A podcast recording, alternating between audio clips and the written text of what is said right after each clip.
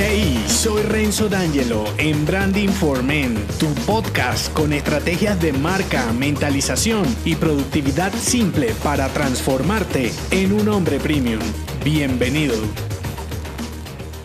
Igualarte es el segundo fallo del branding incorrecto y es donde tu afán por pertenecer y uniformarte te hacen desaparecer como businessman. La distinción en tu marca personal significa que tienes algo más oportuno para dar a alguien especial que lo valorará. Pertenecer a un grupo, sector y modo de solucionar un problema o necesidad puede convertirse en tu mayor limitación porque te impide ver las paredes que rodean a tus iguales que están ya uniformados y terminas haciendo lo mismo que ellos y para las mismas personas. En la mayoría de los casos, hablándole a todo el mundo por igual. Yo sé que formar parte de una categoría te hace sentir importante, que no andas tan perdido y que el futuro tiene un color más nítido. La cuestión está en que eres diferente por defecto y tratar de encajar por pertenecer o miedo te corta las alas para volar más alto o simplemente para volar mejor. El fallo igualarte lo he relacionado con una falta de identidad en tu marca y cuando no hay identidad definida, la imagen que se hacen los demás de ti, que en este caso podrían ser clientes, no será clara y solo te quedará venderte por debajo de tu valor. Recuerda esta frase, la dificultad no es que vayas a contracorriente, el problema es ser igual a los demás. Sintetizado, expertise, mercado o promesa desactualizada es igual a bajo rendimiento e ineficiencia competitiva. Puedes ser ignorante en muchos temas, yo lo soy como cualquier otro mortal en lo que no tienes permitido serlo es en tu desarrollo personal y profesional, que incluye tu tema de acción o temas si manejas un cruce, que es lo ideal. Entonces, para huir de los errores de este segundo fallo del branding incorrecto, escucha lo que te encontré. Tres elementos para evitar igualarte con tu marca personal. El primero, conocimiento. El segundo, entorno. Y el tercero, distintivo. Voy por el primero, conocimiento. Tener el dominio técnico que te hace un experto en tu servicio o en lo que sea que vendas te facilitará evolucionarlo en el tiempo para estar al día con su avance y las diferentes formas de ejecutar la misma solución. Te favorecerá para crear un entregable con una promesa de valor apetecida por tu cliente objetivo y podrás virar y reconfigurar lo que sabes de acuerdo con los cambios en las necesidades de tu cliente. De las marcas personales y comerciales que analicé para esta saga, el 48% de los hombres de negocios manifestaron esto este error. Aunque parezca ilógico, ¿verdad? Porque se supone que cuando vendes algo es porque sabes de ello. Casi la mitad no contaba con la expertise para aumentar el valor de su servicio. Bien sea porque sus conocimientos del tema estaban caducos o porque no dominaban un cruce de disciplinas para hacer un mensaje distinto. Incluso la mayoría ejecutaba su servicio en automático sin cuestionarse la razón de hacerlo así con la típica frase, así se hacen las cosas en este sector. Segundo elemento, entorno. Investigar tu mercado constantemente y esto incluye analizar competidores, soluciones, personas a las que vendes y cómo les ayudas con su carga, no te pondrá un paso adelante, pero sí te mantendrá al nivel del apartado en el que te mueves. Identificarás rápidamente cambios de comportamiento en tus clientes o posibles clientes, sabrás reconfigurar tus ventajas básicas que son las propias de tu servicio y comparativas que son las únicas que te caracterizan. Encontrarás si eres costoso, económico, rápido, lento, simple o complicado para mejorar o justificarlo en tu speech. De todos los hombres de negocios que investigué, el 66% desconocía su entorno de acción, ignorando competidores directos e indirectos y los diferentes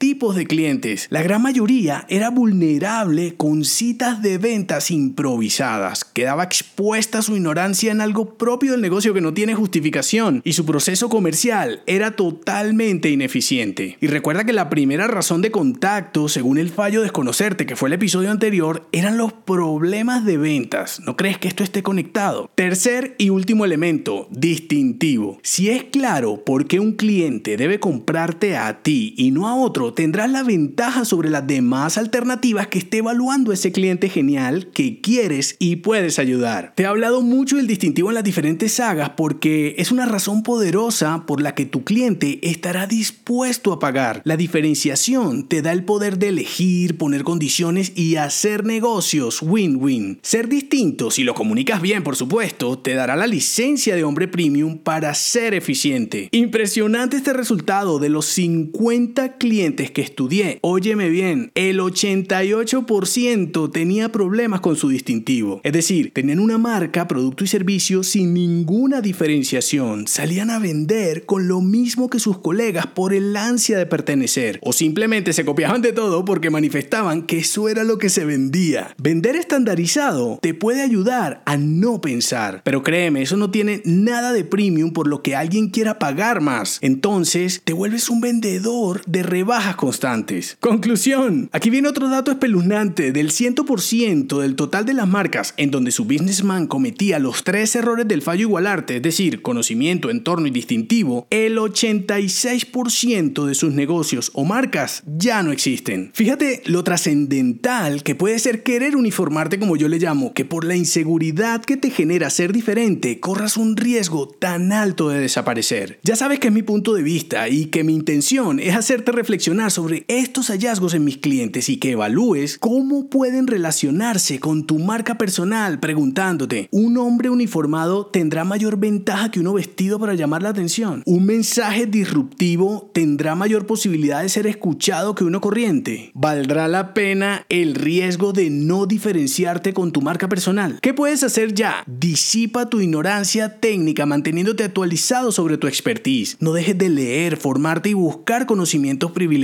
Investiga tu mercado, averigua qué está pasando allá afuera con la competencia, colegas, clientes y personas que son quienes te van a comprar. Diferenciate por rama y campo de acción o por individuo. Y si aún hay mucho de todo, haz una mezcla con la que te identifiques previendo personas como tú. En el artículo que acompaña este episodio te dejo la gráfica con los datos y te espero en el siguiente fallo, conformarte. Si te gustó este episodio, déjame un mensaje con 5 estrellas en Apple Podcast y únete a mi clan si aún no lo estás en renzodangelo.me. Hasta la próxima.